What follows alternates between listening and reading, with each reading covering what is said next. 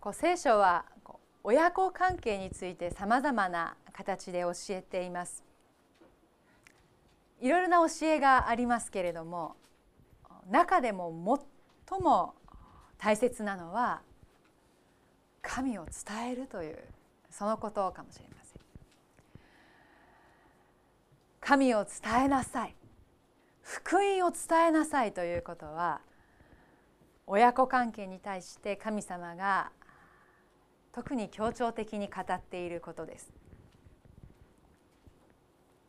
旧約の最初期の頃から、まあ、今日開いている新明記もそうですけれども旧約聖書の最初期の頃から神様は繰り返し繰り返しこのことを私たちに教えてきました。ですから紙もペンもなかったしあるいは印刷技術もまだないような時代から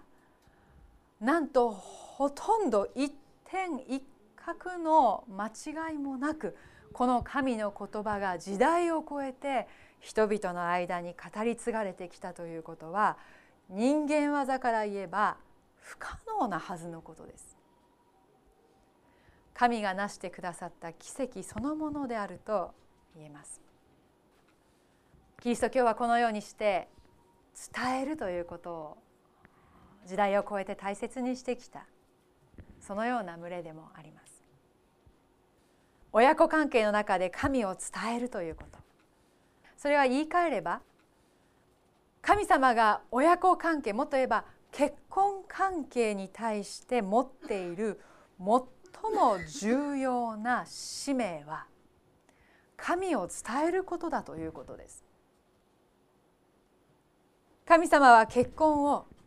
神様ご自身を子に伝えるために与えられました。私たちの結婚はその使命感に立ったものとなっているでしょうか。もっと言うならばいやうちには子供がいないしとかね結婚はこれからだしとそういう方もいるかもしれませんけれども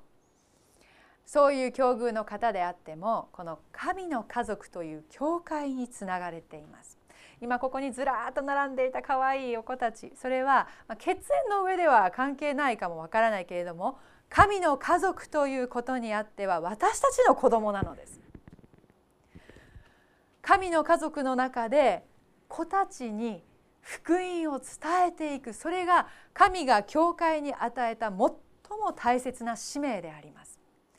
私たちの群れはこの使命感に立っているでしょうか。この使命感のなき結婚この使命感のなき教会になっていないかということもう一度私たちが照準を絞って神を伝えていくということに熱心になってまいりたいと思うのです。まあ、神を伝える子に伝えると言いますけれどもしかし子っていうのは一体誰なのかという問題があるわけです。子供とは一体誰のことなのこの今日開いている新明記では20節のところで「あなたの息子」というふうに語られています。あなたの息子この言葉は当然私たちの肉親の子供のことを言っているわけですよね。血縁関係のあるその子供たちのことを言っているわけですがこのように聖書が私たちにあなたの息子あなたの娘とこういうふうに言ってくれている時私たちは思い出さなければならない大事なことが一つあるのです。あなたの息子と呼ばれているその人も神の子なんだということです。まあ、そんなの分かってるわよとね文字面では私たち聞き慣れてますから分かってるつもりなんですけれどもどうでしょうかね。私は神の子ですけれどもこの子は私の子ですと。こういうほぼ自動的に私たちは我が子に対してこのような態度をとってないでしょうか。私は神の子ですよ。でもこの子は私の子です。私の子です。この子は私の子ですとね。このような考えに私たちはついほぼ自動的に陥りがちなのですそうじゃない神様は神様ご自身の子供を私たちに授けて「お前の子だよ」と言ってくださっているということ。手塩にかけて育てた大切な子供です。あるいはどうでしょうか？顔も背格好もなんとなく私にそっくりかもしれませんけれどもしかしその子も神からの借り物であるということです。神からの預かり物です。一時預かりです。神様ご自身の子供を神様ご自身の子供ですよ。その辺の芸能人とかねなんか政治家の偉い人の子供でもびっくりしちゃうのに神様の子ですよ。神様の子がこともあろうに私の子供と呼ばれているのです。その子の親となってその子を愛するようにその子を育てるようにそしてその子に神様のことを伝えるようにとその役目を神様が私たちに与えてくださっているということです。神様はその子のためにご自身の命を捨てられたのです。その子供のために命を捨てても惜しくないと思うほどに神は皆さんのお子さんのために愛を注がれました神ご自身の子だからです。もし私たちが神様ご自身の子供をお預かりしていることを本当にうやうやしく受け止めるならば簡単には言えませんよ。うちの子なんて全然ダメよもうとかね。なんかあるいはどうでしょうね。悪いことした時にこの何でしょう。ボスでも何でもいいけれども言いたいこと言ってますよね。言えないですよ。神様の子ですから。もう一度私たちは自分が置かれた立場をしっかり受け止め直す必要があるようです。その子は今たった今ここに並んでいたその子は神の作品であり神が愛された神ご自身の子なんだということです。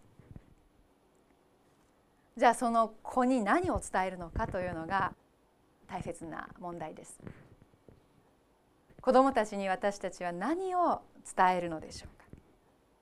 一つは今日の新明記のこの言葉御言葉の中で神様がこう言いなさいとはっきり教えている箇所から前半のところをご一緒にお読みしたいと思います。21節から23節の初めのところまでご一緒にお読みします。6章の21節から23節。終わるところで「はい」と申しますのでそこでやめていただければと思いますけれども。21節から23節頭までご一緒にお読みしましょう。はい、あなたは自分の息子にこう言いなさい。私たちはエジプトでパロの奴隷であったが主が力強い御手を持って私たちをエジプトから連れ出された。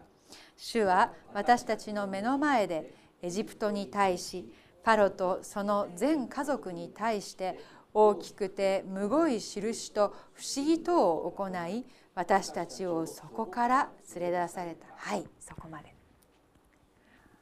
何を伝えるべきなのか一つは神が何をしてくださったかということです。神がしてくださったことを伝える。それが一つ目のことです。ここでは出エジプトの歴史的な事実がごく簡単に述べられていますけれども私たちも私たち自身にとっての出エジプトを子に語れというのです。私たちがどんな罪でどんな暗闇で苦しんでいたかしかしその中から主が救ってくださったんだよこうしてくださったんだよと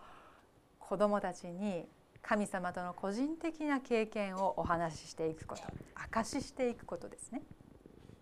それが第1点目でした。第2点目。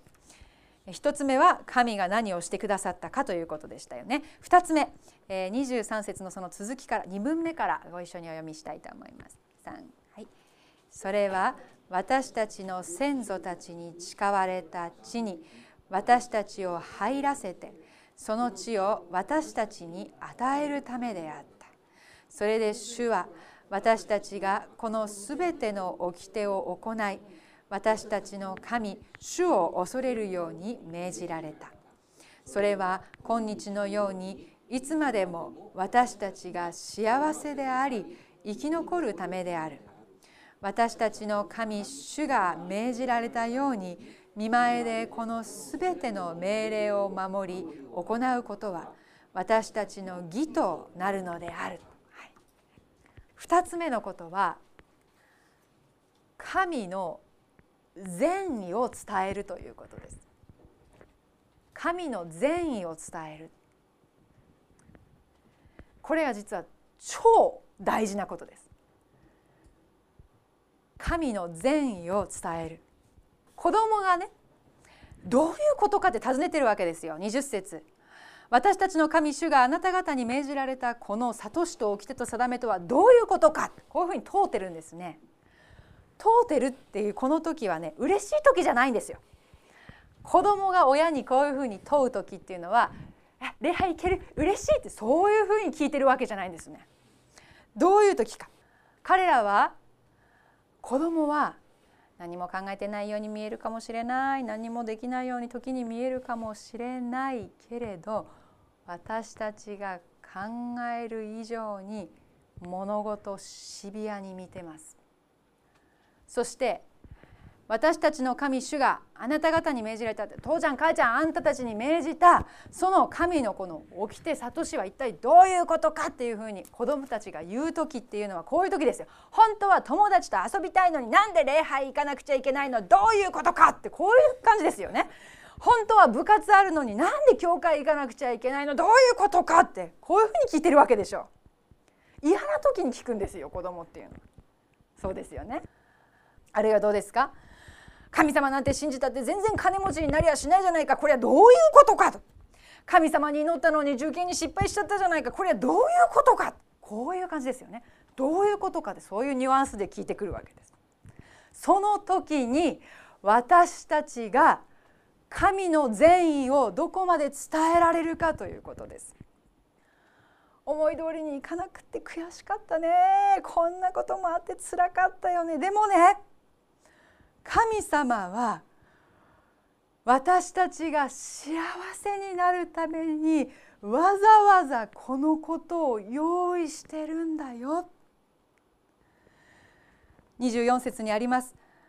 それは今日のようにいつまでも私たちが幸せであり生き残るためなんだよ。こんなことがあったよねでもこれは神様がきっよくしてくださるはずだからね。神様の善意をこうやって伝えていくことです。これは非常に大切なポイントですね。一つ目は神が何をしてくださったかを証しするということでありまたもう一つは神の善意を伝える。幸せのためだよ。神様約束してくださった地に入れてくださるためだったんだよ。神様の善意を伝えていく。これが2つ目のことでした。3つ目は愛を伝えるということです。愛を伝えるということです。いやいつもんじゃないですよ。って自分に言ってるんですけどね。私これつい言い過ぎちゃってね。後から後悔したりするんですけれども。でもいやいつもじゃないですよ。愛がなければ。愛がなければうるさいドラやシンバルと同じだってどっかに書いてあるでしょ？愛がなければいけないのです。愛さえあるなら神の証も受け入れることができる。愛があれば神の善意を理解することができる。愛がなければ神がわからないのです。愛があるなら100万の言葉を尽くす必要がなくなります。愛さえあれば愛を伝えることです。いや愛っていうのは不思議なもんであえて伝えないと伝わらないようになってるんですよ。親子だから愛してるに決まってるでしょっていうのは甘えです。それは通用しません。親子であっても夫婦であっても誰であってもそうですが愛をあえて伝えないと愛は伝わらないのです。言葉に行いに愛してるんだとあえて伝えていく必要があります。あえて伝えて伝わった先にああ神がおられるのだと子が悟るのです。愛を持ってまた痛みを持って涙を持ってああこの子が救われるように。ああこの子が教会に喜んで来られるように。私たちが祈るならばその子に直接何も言わなくても伝わっていくのです。私たちは愛と痛みを持って祈るものでありたいと思います。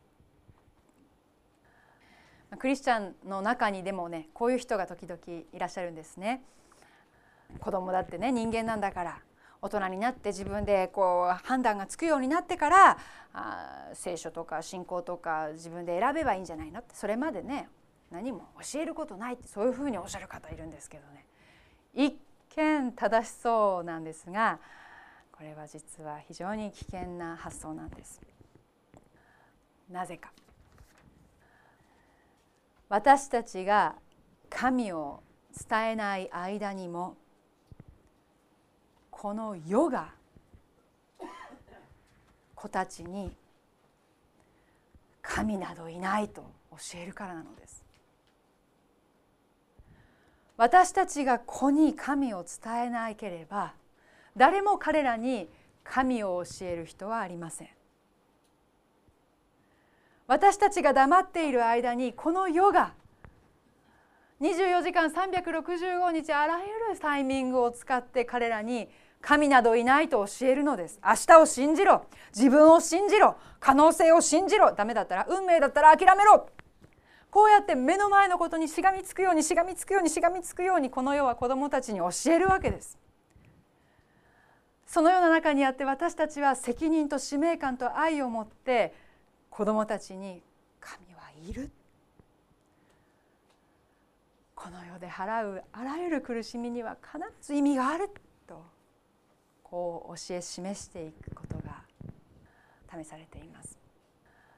まあ、私事ですけれども私はあの両親にとても感謝してるんですね。非常によくしてくれました。まあ、彼らが私私のためにしてくれたことを同じことを返せと言われたら、まあ、人生が3回ぐらいあってもまだ返しきれないだろうと思います。よくしてくれたんですけれどもそのいろいろなよくしてくれたことの中で私が最も感謝しているのは彼らが私に神を教えてくれたことです。両親は一生懸命働きましたしまた一生懸命私を育ててくれました。両親は頑張っていた良い両親だったんですがそれにもかかわらず私は小学校の時にいじめを経験するのです。頑張ってる良い両親のもとでもそういうことはあるんです。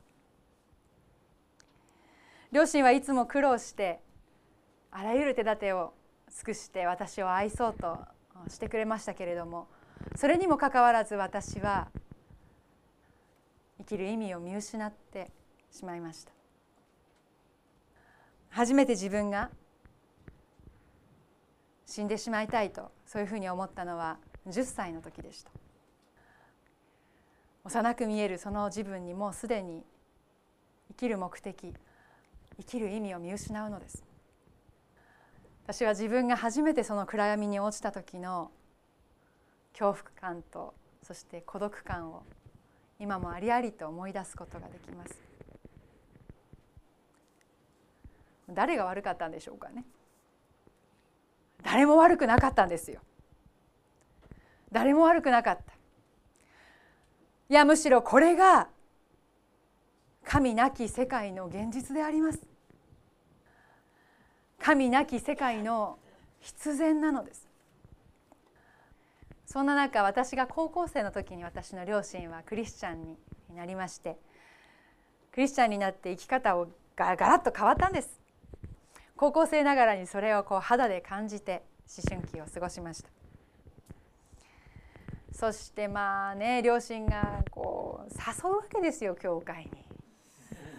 で連れて行かれるですよね。その連れて行かれる教会の居心地の悪いことまあうんざりでしたね。うんざりですよ。しかしそれから8年でしょうか9年でしょうか経って私自身もクリスチャンとなってそして当時の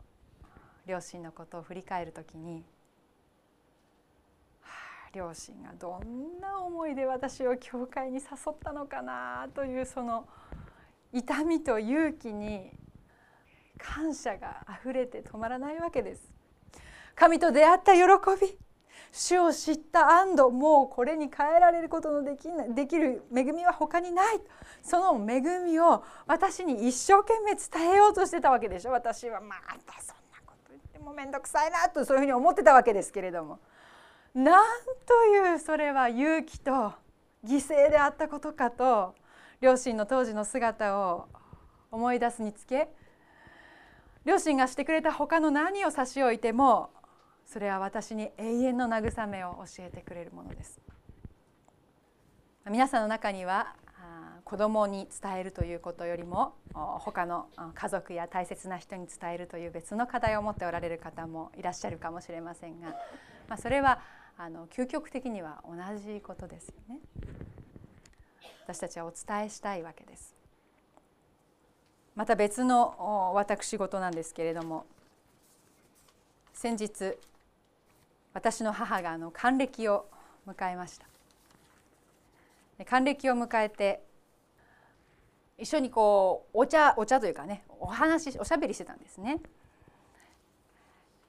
で彼女と話していたらその流れでその彼女のこの60年とは一体どういう人生だったのかっていう話になったんですよ。その時話が始まった時何とも思ってなかったんですがその時ある著作っていうか本がねこう思い浮かべられて今は詳しく話しませんけれどもその本の中でこの親の人生について、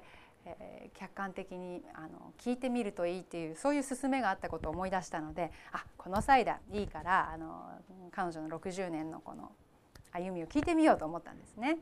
親の人生って私たちにとって結構こう絶対的なものですよね。あまり一人の人間として親を見るというよりはこう親はもう何でも分かっていていつも先を行ってるみたいなそういう存在になりがちなんですけれども、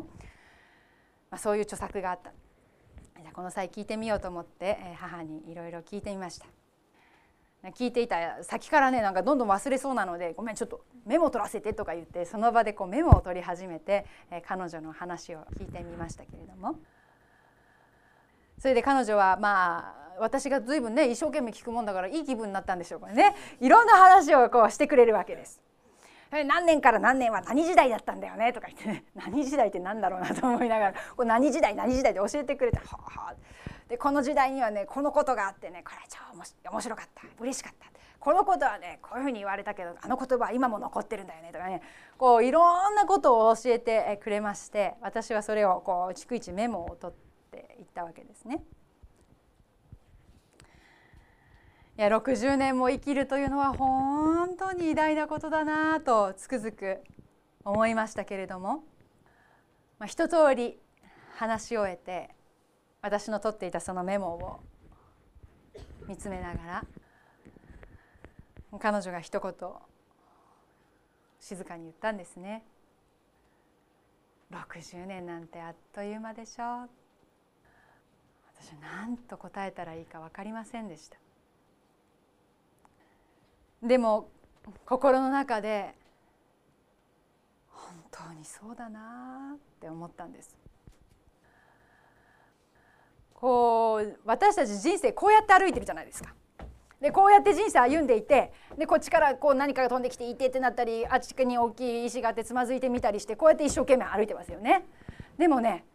母のその60年を聞いたらこの必死の人生をこうやって見た見たような気がしたんです。わかりますか？ニュアンスが。私ちょっと説明が下手で申し訳ないんですけれどもこうこういう人生ではなくてその歩んでるまさにその人生をこうこうやって見たわけです。はあなんという人生かとなんという美しい人生なのか。こんな苦労もしたよねって。ああいう辛いこともあったよね、はあ、苦しかったよね。寂しいこともあったよね。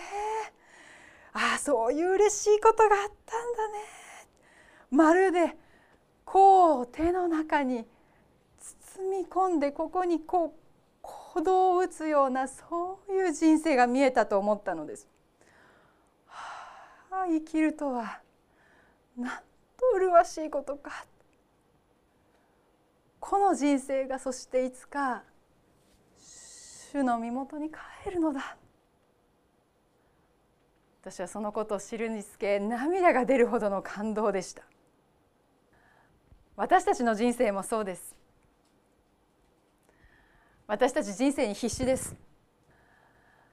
私たちというか私が必死なのかもしれませんけれども本気でこう泣いたり本気で絶望してみたり本気で喜んでみたり本気で期待してみてそれでこうもがきながら生きてるわけですよね。でもこの私という人生もこうやって見た時にああなんと一生懸命必死で生きていることかなしかしこの人生のために払った全ての涙全ての痛み全ての苦労は主の身元にあって必ず報われるのだ。何も無駄になることはないのだという確信と平安が私のうちにあるということ。それは何という幸いでしょうか。この私に主が住んでいてくださる。この私に主の救いが分かったということは何という喜びでしょうか。そのことを思ったんですなんでこんな話をしているかというと子に主を伝える子に福音を伝える子に神を伝えるということはまさにこのことなのです子どもたちの今まさに始まったばかりの人生歩み始めたばかりこうやって見るなんて何のこっちゃか分かんないような必死で生きてますよね。その子どもたちの人生も「主よこうなった時に「主よこの命をあなたにお返しします」「主よこの命を帰るべきところにお返しします」と。私たちが子どもたちに対してそして主に対して本当に愛を尽くすなら真心の限りを込めて主を伝えずにはおれないのです。帰るべきところに帰らせてあげないといけないのです。この命を私たちは神の家族関係の中にあって今預かっているのです。神様の大切な子供たちの魂を預かっているのです。主にお返ししなければなりません。それが私たちの子への伝道という一つの大きなミッションであります。使命であります。私たちが先ほどもちらっと申し上げましたけれども私たちが伝える相手が我が子でなくてもあるいは友人かもしれないし大切な伴侶やあるいは恩師や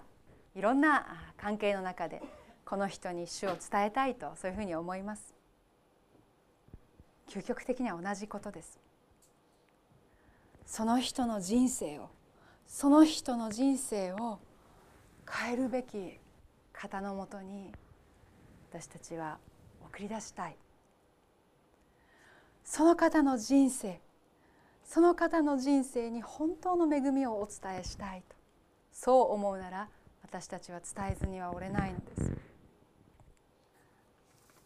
まあ、そして中にはですねクリスチャンのご家族を持っておられる方でこういう方がいるかもしれないですね。えー、何でしょうかクリスチャンの友達がいるとかねクリスチャンのパートナーがいるとか何でもいいですけれどもそういう関係の中でこういうふうに思うことないでしょうかね。まあ、ご自身はまだクリスチャンじゃないとしてですよ。なんだかこうあの人はいつもはいい人なんだけどね教会の話を始めるとなんか面倒くさいんだよねとねなんかこう元気いっぱいね教会行こうよとかって言ってくる時もあればなんかこうなんか言いたそうなのに言わないでもじもじしてるような時もあればああもう面倒くさいみたいなねそういう人に出会うことがあるんじゃないでしょうか。まあ、なんでそんなこと言うかって私もそうだったわけですよ。私がクリスチャンじゃなかった時に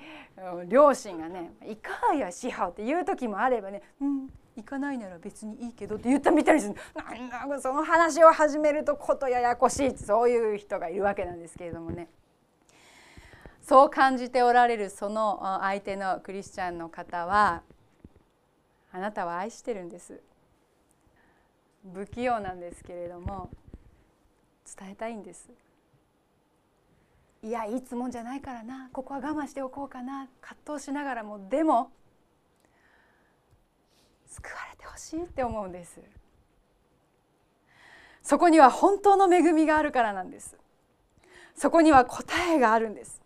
何よりの祝福があるんです。地上で金持ちになろうとか名誉地位を得ようとか悠々自適な生活を送る。それもいいですよ。それもいいんですけどそれが全部吹っ飛んでもまだお釣りがあるような恵み祝福がそこにあるから伝えたいんです。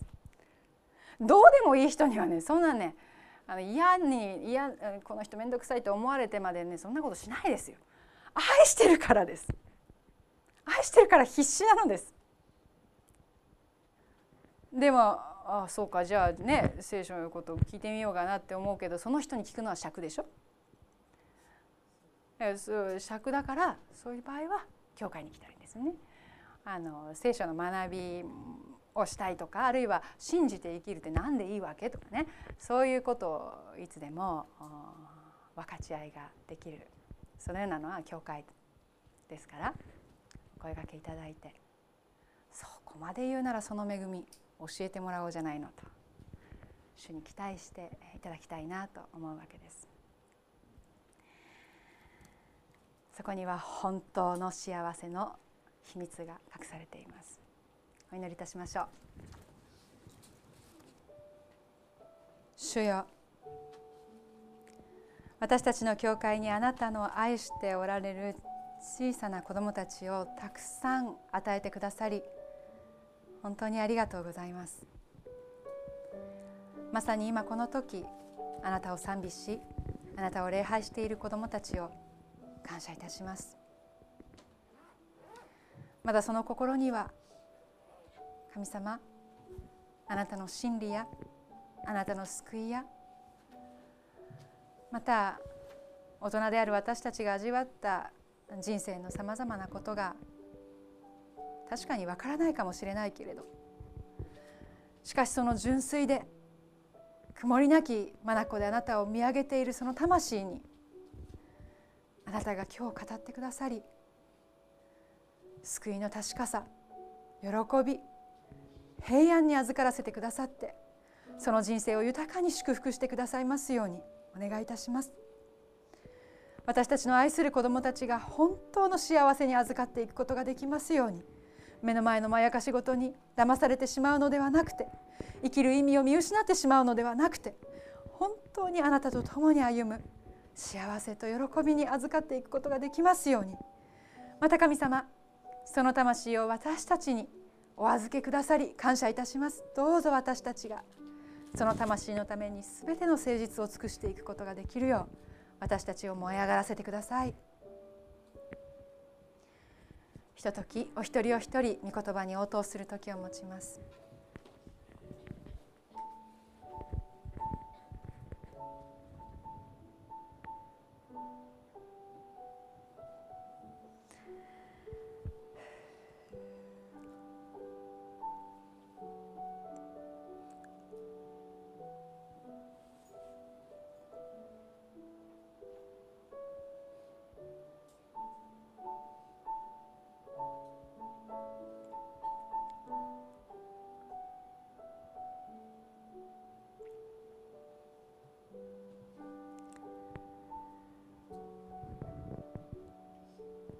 イエス様のお名前でお祈りいたします。アメン